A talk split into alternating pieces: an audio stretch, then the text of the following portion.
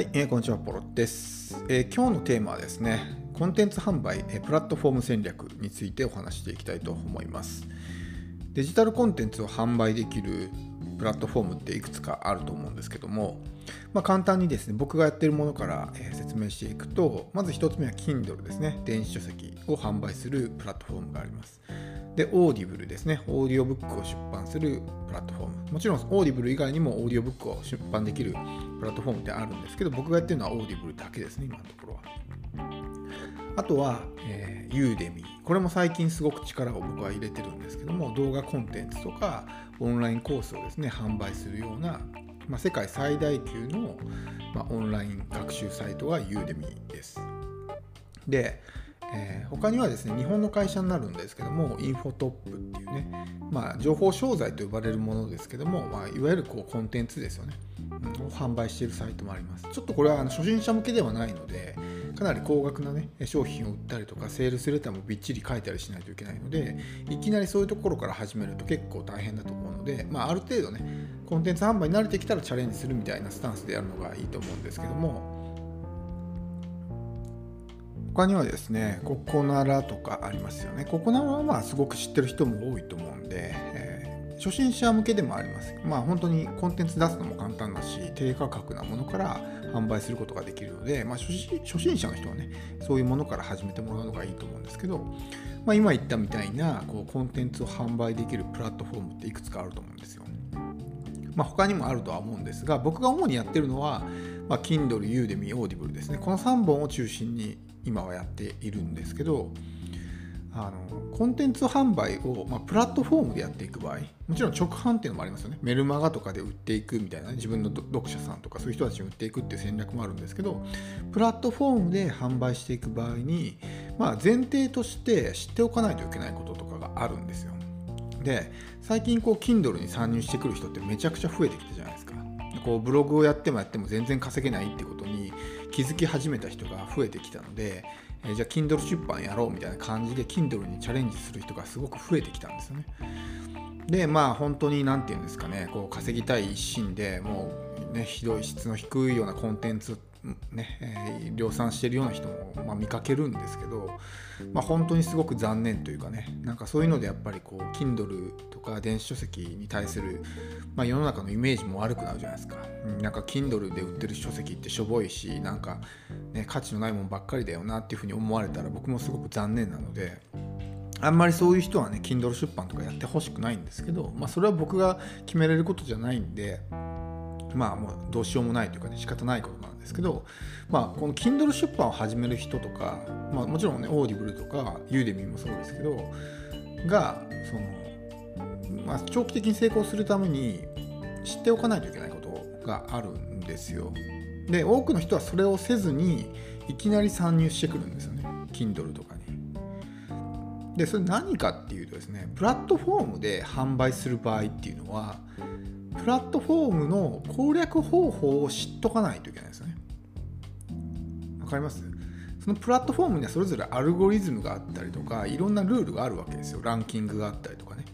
でそういうものを全く理解せずにただ単純にコンテンツを出す。初心者のうちであればそれでもいいかもしれないけども長期的に大きな収益を稼ぎ続けたいのであればやっぱりプラットフォームって研究した方がいいんですよ。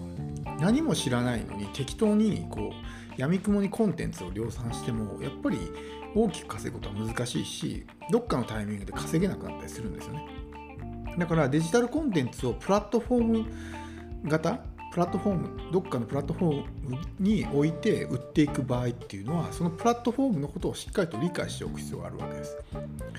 まあ以前にお話したことがあるかどうかわかんないですけどプラットフォームっていうのは、まあ、それぞれの媒体によってですね相性とか属性っていうのがあるんですよ。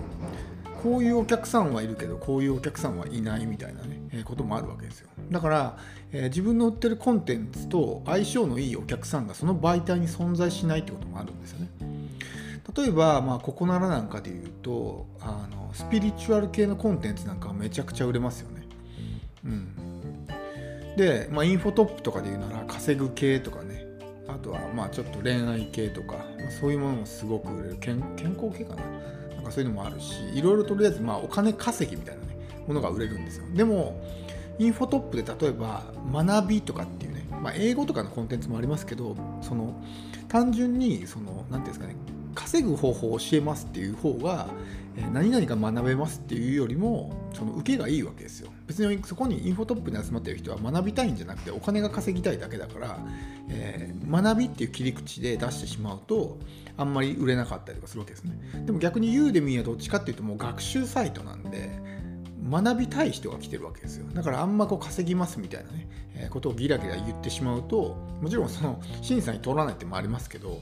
あの単純にそういうつもりで来てる人じゃないからあんまりこう受けが良くなかったりとかってあるわけですねそういうような媒体の研究とかそこに媒体に存在するお客さんのことを知っておくとか属性とかねそういうものも知っておく必要があるし何よりやっぱりそのプラットフォームがどういうそのアルゴリズムを持ってるのかとかっていうことをやっぱ知っとかないと難しいんですよね。うんその適当にコンテンツを出していって売れるっていうのはまああんまり何て言うんですか競争相手が少ない時っていうのはそれでもそこそこそこ稼げるんですけど競争相手が増えてくればくるほどやっぱり何も考えずにコンテンツを出してても大して稼げなくなるんですよ。どんどん自分が埋もれていくことになるんでね。だからその埋もれないためにどうすればいいのかっていうとやっぱりその媒体を研究してアルゴリズムとかねランキング上位に表示される方法とかを理解しておく必要があるわけですよ。で特にまあ最近 Kindle でねすごく参入者が増えてきて参入者が増えるってことはそれだけ自分が埋もれる可能性が増えるってことですよ。だからあの特にそういうもの競争が激しくなっていくものに関してはそういう、まあ、媒体を攻略するっていうですね意識を持ってやらないとちょっと厳しいと思います。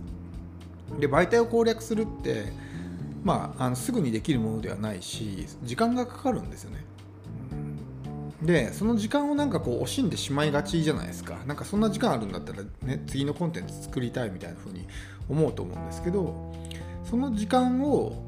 ケチることによって長期的な、まあ、大きな収益を逃してしまうことになるわけですよ。例えばその媒体を攻略するのに1ヶ月かかったとしますよね。で1ヶ月間要するにコンテンツが作れなかったわけじゃないですか。その1ヶ月をね媒体攻略に使ったわけだから。でもその後出したコンテンツはバンバン上位表示されたりとかねどんどん売れていったりとかするわけですよね。って考えるとその1ヶ月はすごく無駄にした気になりますけど長期的に考えるとそこで1ヶ月ね媒体攻略に時間と労力を費やしたおかげでものすごく大きな収益を手にすることができたわけですよ。逆にそこのね1ヶ月とかそういう媒体攻略に費やす時間をケチったせいでなんかコンテンツをね定期的に出してるけどもなんかいまいちの売れないとかね、えー、そういうような状態が続いてしまうことになるわけですよ。そうすると何が起こるかっていうと稼ぐためにコンテンツを作り続けないといけなくなるんですよね。もし媒体を攻略して一つねキラーコンテンツみたいなめちゃくちゃ売れるような長期的に売れるようなコンテンツが1個あれば、まあ、それが収益を大半をね稼ぎ出してくれるんで自分は何もしなくてもいいわけですよ。そうするとあの長期的に見るとねすごく楽なんですよね。1個のコンテンツがもうバンバンバンバン集客して売り上げを上げてくれるわけだから自分は何もしなくていいわけじゃないですか。でも片や媒体の攻略情報を知らずに、え適当にねやみくもにコンテンツを量産していってじそう出した直後は稼げるけどすぐ稼げなくなってじゃあまた次のコンテンツ出してを繰り返すわけですよね、まあ、自転車操業状態ですよ。になってしまうんですよね。そうすると永遠に作業し続けないといけないからいつまでたっても労働から自由になることはできないっていうふうになるわけですよ。でまあ冒頭でも話したね Kindle でまあ価値の低いコンテンツを量産してる人っていうのはそういう運命をたどることになるわけですよね。出した瞬間はそこそこまあ売り上げが出るけどもすぐに売れなくなるからまた次のコンテンツを出すとでそれも価値が低いから すぐに売れなくなってでまたですね、え